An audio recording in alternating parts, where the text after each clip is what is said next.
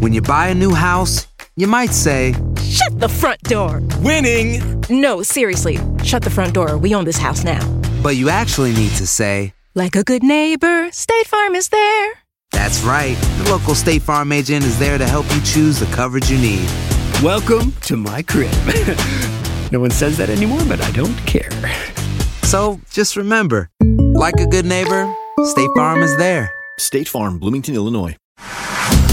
Carlos Aguilar e Iñaki Arzate están de campana a campana. Con toda la actualidad del boxeo, entrevistas, información y opinión. De campana a campana. Hola, hola, hola a toda la gente que nos sigue a través de TUDN en esta faceta del podcast de Campana a Campana, esquina a esquina. Vámonos de inmediato para platicar de boxeo.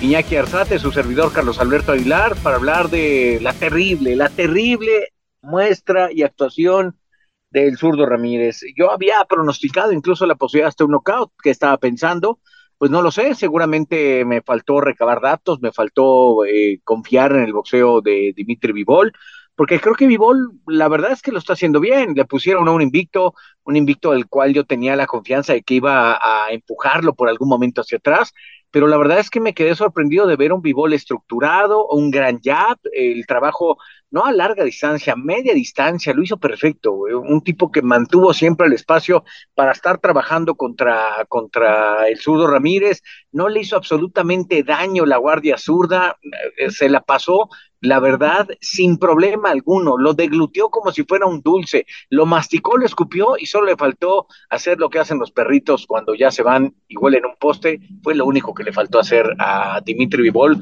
contra el zurdo Ramírez. Y el zurdo nos llegó eh, por algún momento al, tema de la decepción. Eh, yo no pensé que un boxeador con tanto calibre, con tanto, pues, con tanto cartel, se fuera a desarmar de esa manera. Iñaki, te saludo con gusto. ¿Tú cómo lo viste?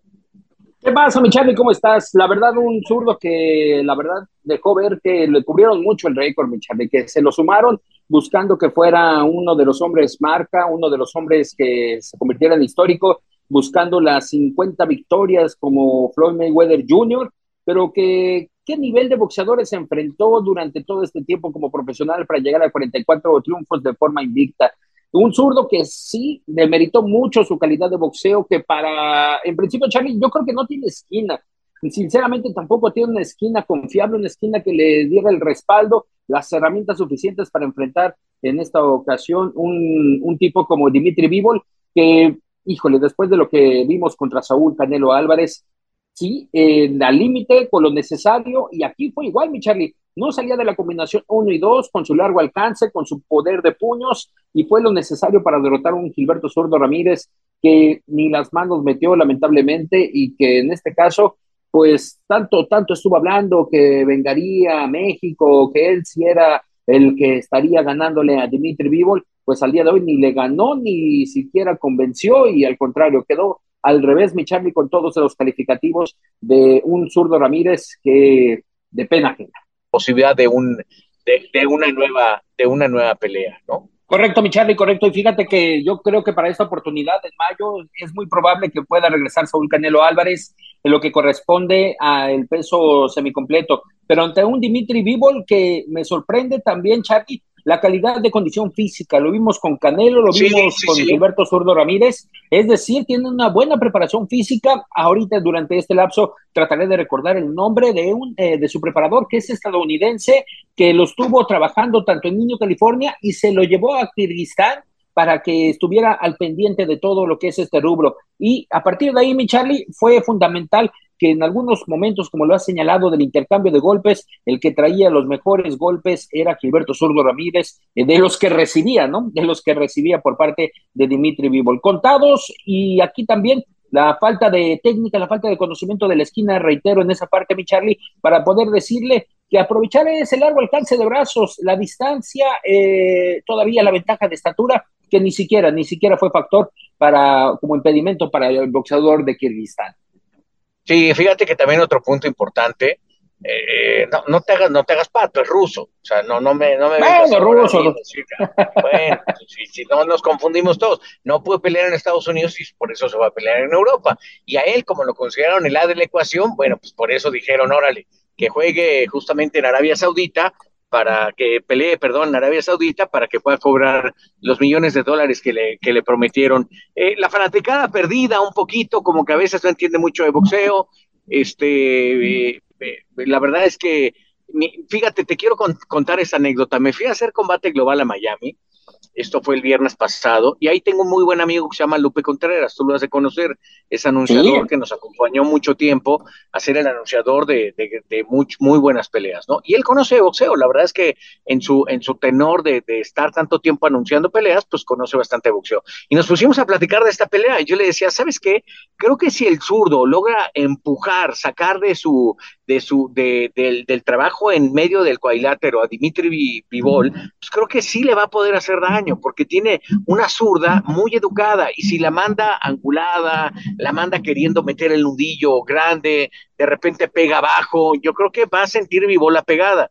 Pues eso no pasó. Y, y, la verdad es que también él me decía una cosa, me, me dice, mira, yo veo muy educado a Vivol y lo que veo eh, y me preocupa es que va a ser el zurdo si se le complica la pelea. Yo dije, sí, tienes toda la razón. Él tiene que ser agresivo desde el primer momento, salir a arrasar con Bibol, confiar en su, en su preparación y salir a tratar de pegar, no al golpe por golpe, sino a tratar de llenarlo al 3 por 1. ¿Con qué intención? De, ir contando los episodios. Pero creo que Lupe Contreras tuvo un ojo muy fino para decirme, aguas, porque parece que el zurdo Ramírez no tiene un plan B, no tiene un plan C, no tiene, vaya, el plan era uno y se lo rompieron, no salió de esa ejecución. Eso es lo que pasa con boxeadores que no saben saltar de, una estructura de boxeo hacia otra. Y, por eso te digo que aquí aprecio lo que hizo Saúl, porque Saúl de alguna u otra forma pues, quiso hacer varias cosas. Agarró y dijo, voy a tratar de meter los mejores golpes. Se cansó y dijo, en la torre, ahora voy a tratar de boxear en reversa, en la torre, ya no me alcanza, ahora voy a tratar tuvo mejores opciones Canelo que, el caso del Zurdo Ramírez. Y eso, eso hace que entonces respetemos más la carrera de Canelo Álvarez. No estoy diciendo que sea mejor que Vivol, ¿eh? absolutamente no. Lo que estoy diciendo es que incluso un peso que no es semicompleto tuvo un mejor desempeño ante Vivol que uno que pensábamos tenía la posibilidad de hacerlo. Creo que esto deja muy mal al Zurdo Ramírez. seguramente vendrá una campaña de regreso. Será importante que lo haga aparecerán nombres ahí, el propio Callum Smith puede ser una opción, eh, por supuesto, si van a, subir a categoría completa, a semicompleta, aparecerán otros que puedan, que puedan ser eh, importantes opciones para el zurdo, pero creo que de, de la zona elite, los semicompletos, se me acaba de bajar dos escalones. Totalmente, Charlie, fíjate que lo que ha señalado él era un semicompleto natural, y finalmente creo que fue mejor Saúl Canelo Álvarez ante un boxeador de las 175 libras que defendía su título. Híjole, yo creo que desde tendría que cambiar mi Charlie para regresar con aspiraciones Gilberto Zurdo Ramírez desde la esquina, ¿eh? Desde la esquina. Yo no veo una esquina que lo que ha señalado tuviera un plan A, un plan B, un plan C. Bueno, para tu servidor yo creo que no tenía ni un plan, Charlie, de pelea para enfrentar a Dimitri Bivol. Y ahí lo dejaría, mi Charlie, nada más en lo correspondiente a lo que era, obviamente, esta pelea de las más llamativas en este último tercio del año.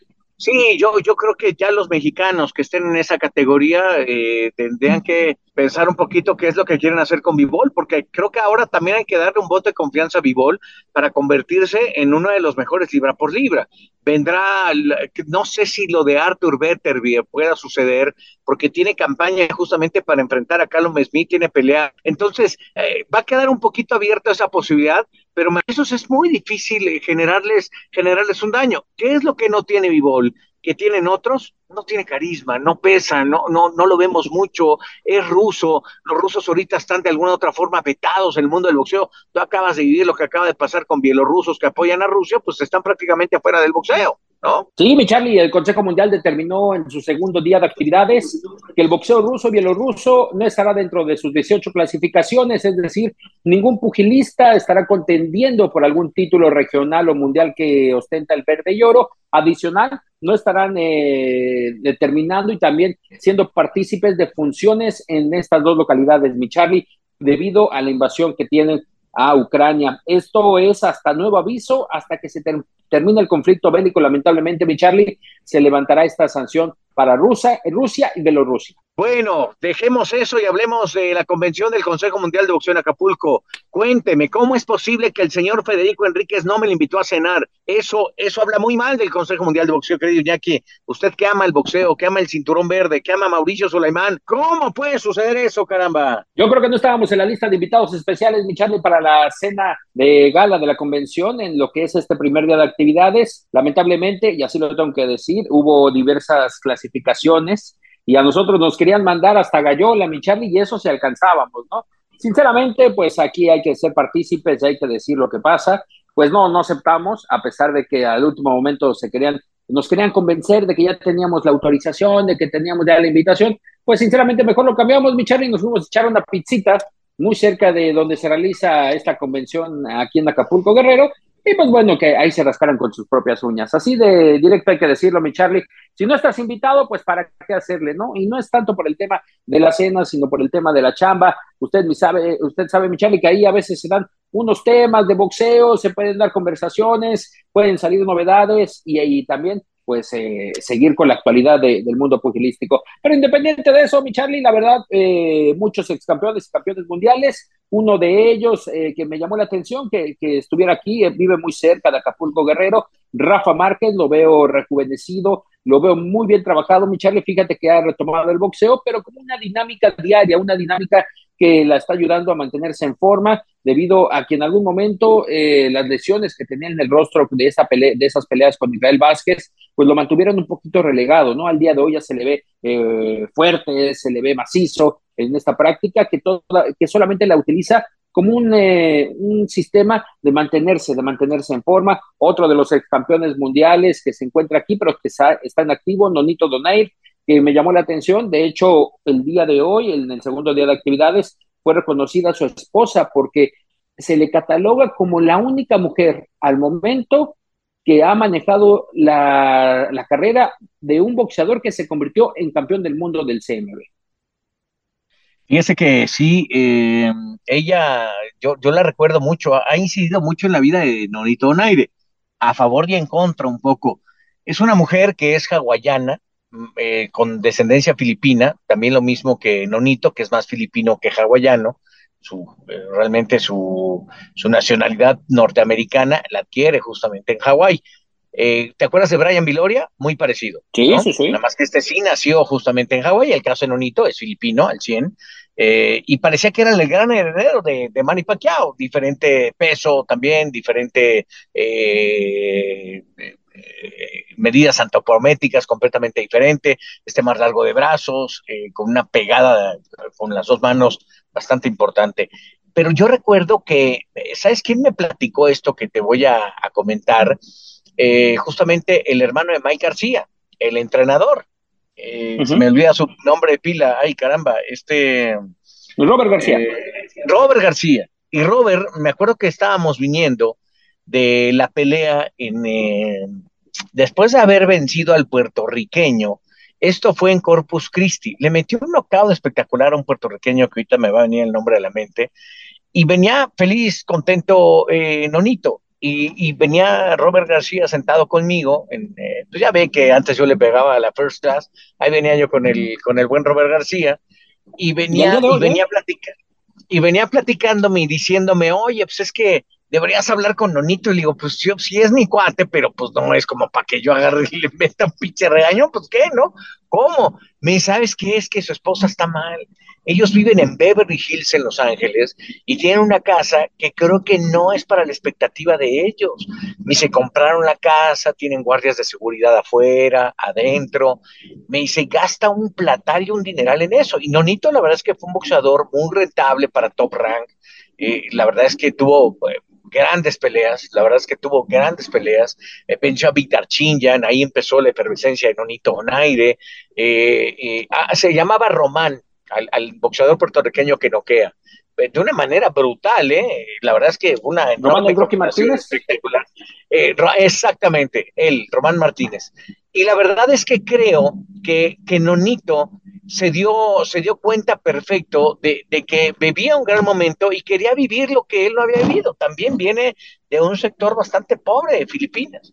Y, y yo creo que esta chica lo que quiso también es eh, eh, empezar a emular a las grandes estrellas del boxeo creo que él no ha ganado ni el 15% de las bolsas que han ganado los grandes, el gran filipino, como es Manny Pacquiao, y querían estar más o menos en ese estatus. Y yo de decirte que la casa de Manny Pacquiao no es tan grande. Sí es una casa grande, sí, en la zona de, de, Beverly Hills, en, pegado a la zona de Hollywood, pero no es, no es tan grande. Y la de Nonito, nunca la conocí, pero por lo que me dice Robert García, era enorme, era muy grande y era, me dice, están gastando lo que no tienen que gastar. Yo le dije, Nonito, esto te va a durar cinco años más y mira que lo ha alargado, ¿eh? Lo ha alargado de manera, de manera importante.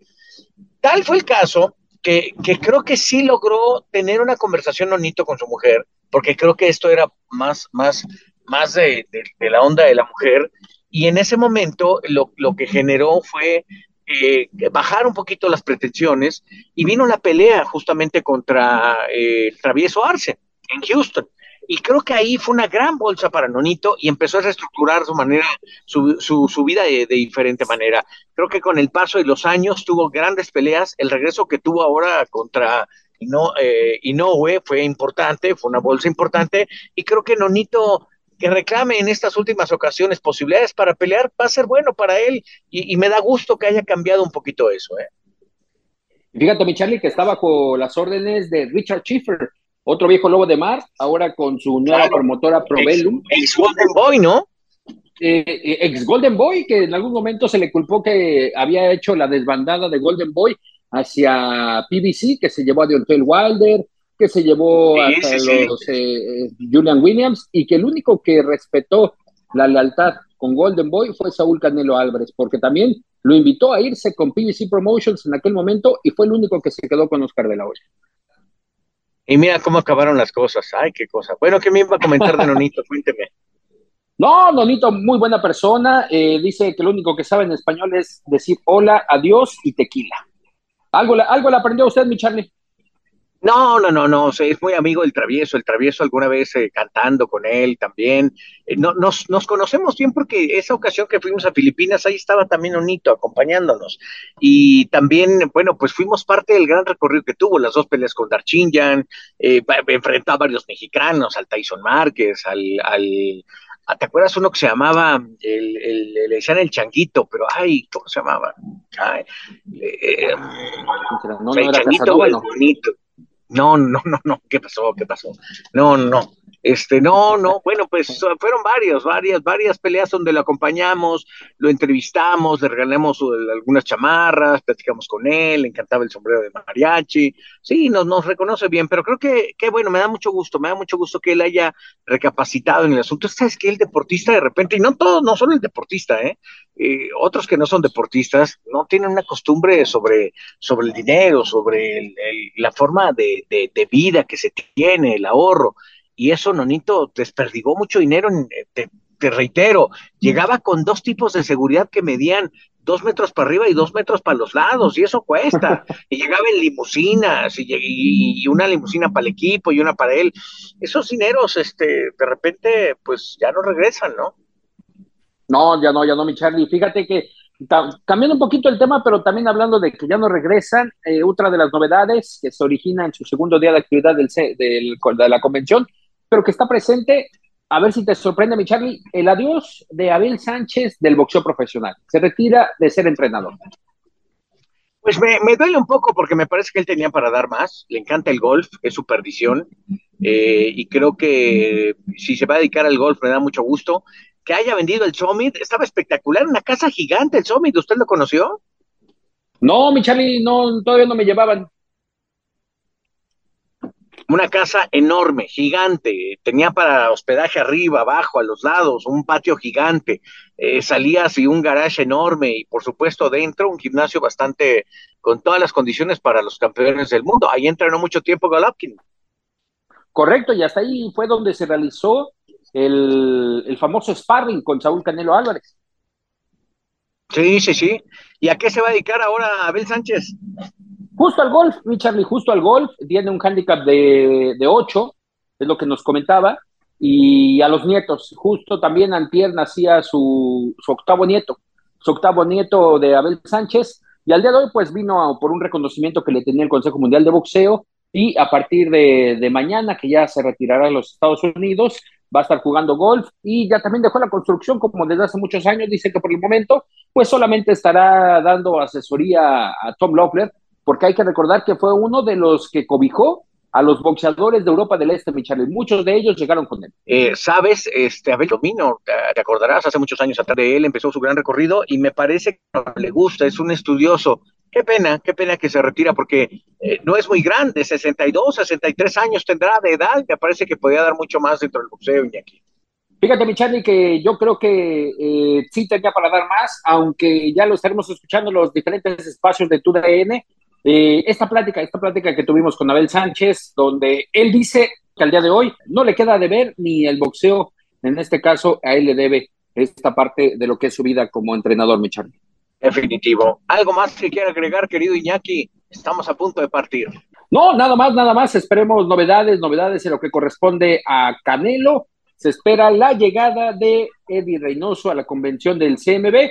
Ya también en algunas cuantas horas llegará eh, José Chepo Reynoso porque trae a uno de los boxeadores que estarán participando en una de las carteleras que tiene el CMB aquí como parte de la convención. Bueno, pues deseamos eh, esté todo bien con Canelo y pronto nos den un horizonte claro de qué va a pasar con el mexicano. Por lo pronto, querido Iñaki, yo le mando un gran abrazo, estaremos al tanto y le agradezco y que no me, lo, no me le hagan esos desplantes, váyase allá al Cucaburra, váyase al, al iba a decir al Palladium, ese sí sigue abierto y hay otros lugares, eh, procedencia dudosa también, pero ahí, ahí no vaya, por favor, ahí no vaya.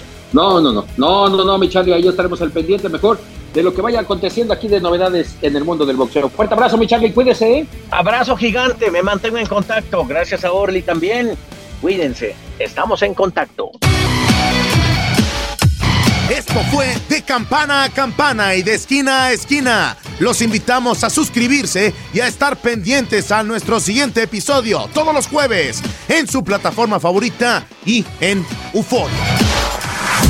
La campana ha sonado. Los 12 rounds han finalizado. De campana a campana, con toda la actualidad del boxeo, entrevistas, información y opinión. Carlos Aguilar e Iñaki Arzate regresarán en el siguiente episodio. Boost Mobile tiene una gran oferta para que aproveches tu reembolso de impuestos al máximo y te mantengas conectado. Al cambiarte a Boost, recibe un 50% de descuento en tu primer mes de datos ilimitados. O, con un plan ilimitado de 40 dólares, llévate un Samsung Galaxy A15 5G por $39.99. Obtén los mejores teléfonos en las redes 5G más grandes del país. Con Boost Mobile, cambiarse es fácil. Solo visita boostmobile.com. Boost Mobile, sin miedo al éxito. Para clientes nuevos y solamente en línea, requiere AroPay. 50% de descuento en el primer mes requiere un plan de 25 dólares al mes. Aplican otras restricciones. Visita boostmobile.com para detalles.